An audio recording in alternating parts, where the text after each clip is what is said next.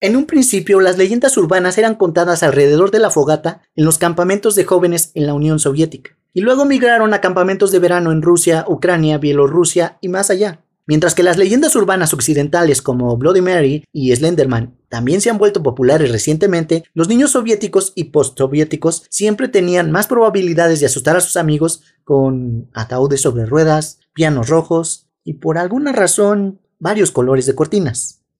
Aquí te dejo 12 terroríficas leyendas urbanas de Rusia. Semana de las Rusalka.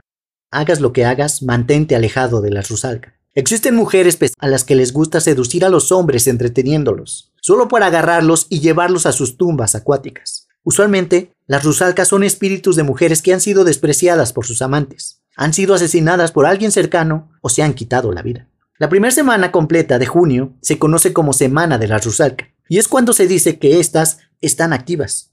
Los supersticiosos incluso advierten a los demás que no confíen en ningún sentimiento que desarrollen hacia alguien durante esta semana. Dicen que esto no es amor verdadero, sino el trabajo de una rusalca cercana que está lanzándote un hechizo. El pozo al infierno. Un equipo científico ruso estaba perforando en Siberia cuando se encontraron con algo que nadie podría explicar. Mientras perforaba un gran agujero, la máquina comenzó a enloquecer. Los científicos sintieron que una oleada de calor extremo irradiaba desde el agujero, y si escuchaban con atención, podían oír ruidos leves provenientes del interior. Cuando midieron el calor en el fondo del agujero, era de aproximadamente 1100 grados centígrados. Bajaron unos micrófonos al pozo y escucharon un sonido que nunca olvidarían, el sonido de voces humanas que gritaban en agonía. Eran los gritos más espeluznantes que cualquiera de ellos había escuchado y el grupo rápidamente se dio cuenta de que habían descubierto un pozo al infierno. El orbe ardiente. Puede que recuerdes la gran cantidad de videos que existieron sobre el enorme meteoro que apareció en Rusia en 2013, pero es posible que estés menos familiarizado con los fenómenos espeluznantes y extraños que surgieron poco después.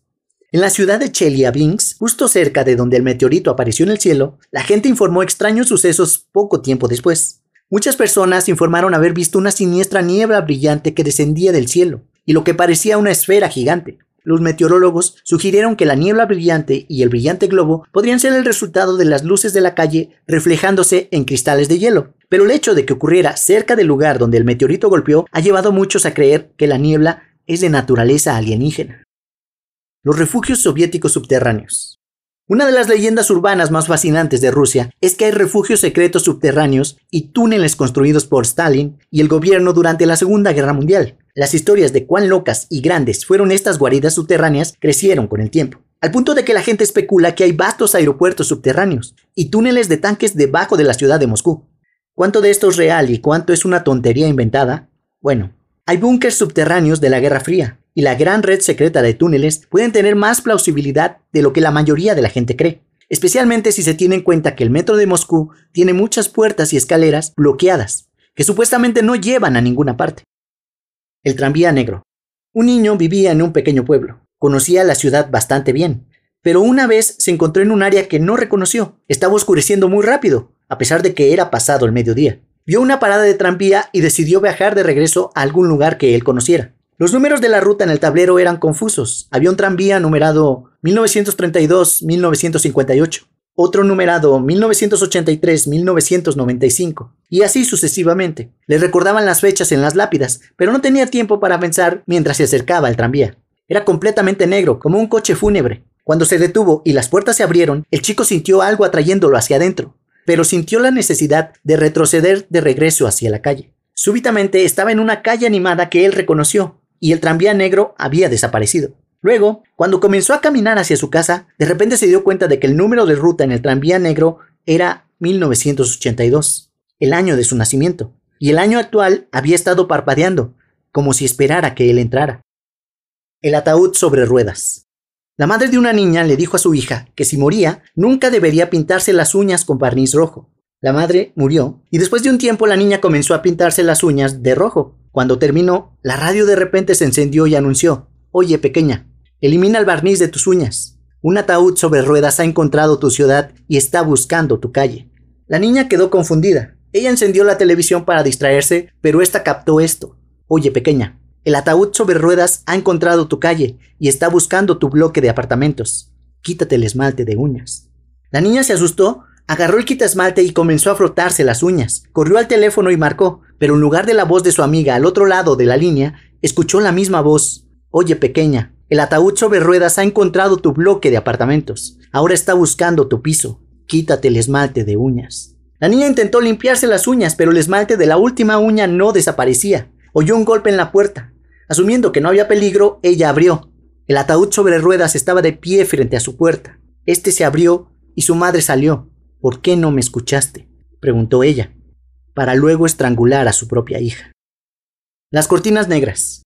La madre de una chica la envió a la tienda a comprar algunas cortinas para la casa. Ella le dijo que no las comprara negras bajo ninguna circunstancia, pero la tienda a la que acudió la chica solo tenía negras, por lo que decidió comprarlas en lugar de ir a otra parte. Más tarde, la madre se molestó, pero aún así colgó las cortinas. Durante la noche, el padre de la niña fue estrangulado y la noche posterior pasó lo mismo con su madre y su hermano. La joven corrió hacia la policía que decidió armar una emboscada para investigar. Se escondieron en el piso mientras ella fingía irse a la cama, como siempre. Luego vieron que las cortinas negras se estiraban y que llegaban hasta la cama de la chica para estrangularla. Los policías abrieron fuego contra las cortinas que comenzaron a chillar y sangrar cuando las balas las golpearon. Luego cayeron al suelo. La joven sobrevivió. El fantasma de Chapayeps. Los espíritus inquietos generalmente tienen algún asunto pendiente o están buscando algo importante mientras deambulan por este plano de existencia. Una famosa historia de fantasmas rusos proviene de la ciudad de Chapayevsk y comienza con dos jóvenes amantes, Elena y Alexei. Los dos estaban locamente enamorados, pero justo antes de la boda, Alexei murió en un accidente químico en su trabajo. La historia cuenta que Elena estaba tan angustiada que se tiró delante de un tren con su vestido de novia hecho en casa, pero la muerte no le dio la paz. Hay numerosos informes de personas que han visto a Elena deambular por el cementerio donde está enterrada, todavía con su vestido blanco. Muchos piensan que sigue buscando a su amor perdido. El Volga Negro. Durante las décadas de 1960 y 1970 comenzó a circular una leyenda sobre un misterioso Volga Negro. A medida que la nación vivía con el temor de la Guerra Fría, comenzaron a surgir rumores acerca de una lujosa limusina que secuestraba niños en las calles. Nadie podía ver al conductor, y las teorías iban desde el coche conducido por monjas enloquecidas hasta ser ocupado por el propio Lucifer. La leyenda urbana se descontroló tanto que al final se informó que el automóvil tenía cuernos en lugar de espejos laterales, y cualquiera que afirmara que el Volga no estaba involucrado en la desaparición de un niño estaría muerto en 24 horas. Estos tipos de vehículos eran algunos de los más caros durante este periodo de tiempo, y con frecuencia eran utilizados por miembros de alto rango del Partido Comunista y otros funcionarios. La maldición del Iván Basili. Nadie a bordo del barco sabía exactamente cómo se volvió embrujado el Iván Basili, pero todos podían sentir que llevaban algo que no deberían tener. Comenzó como algo insignificante, con los miembros de la tripulación cada vez más incómodos, sintiendo que algo los estaba mirando. Pero las cosas pronto se volvieron más agitadas. Una noche, todos los miembros de la tripulación de repente se volvieron locos y comenzaron a atacarse unos a otros. Sin saber por qué, sintieron la necesidad de hacerlo terminó cuando uno de los tripulantes se arrojó por la borda y se suicidó. Unos días después, sucedió nuevamente, y otro miembro de la tripulación saltó por la borda. Una vez que el barco atracó, la mayoría de la tripulación abandonó el barco y se contrató a una nueva tripulación para manejar la carga. Mientras estaba en el mar, sucedió lo mismo, y cuatro personas murieron en este viaje, incluido el capitán, quien se arrojó por la borda. Después de que esto continuó por bastante tiempo, las personas que conocían el barco se dieron cuenta de que la única forma de enfrentarlo era quemarlo, los marineros se reunieron en remolcadores y vitorearon mientras veían el barco en llamas. El pájaro negro de Chernobyl. Mucha gente sabe sobre el horrible desastre de Chernobyl, pero la mayoría desconocen las circunstancias espeluznantes que enfrentaban algunas personas antes de que todo esto sucediera. De acuerdo con algunos de los sobrevivientes, poco antes del desastre de la planta nuclear, todos comenzaron a experimentar fenómenos extraños que incluían pesadillas, llamadas telefónicas amenazantes y encuentros con una enorme bestia alada que se conoció como el pájaro negro de Chernobyl. Las historias generales informaron que parecía un hombre grande, parecido a una criatura con enormes alas y ojos rojos. Algunos incluso informaron haberlo visto en uno de los reactores durante la crisis. La gente se apresura a relacionar este aparentemente presagio de la muerte con el legendario hombre polilla de Virginia Occidental, que comenzó a aparecer justo antes de que se derrumbara el Silver Bridge. El piano rojo. Una joven que quería comenzar a tocar el piano recibió uno como regalo de cumpleaños por parte de sus padres.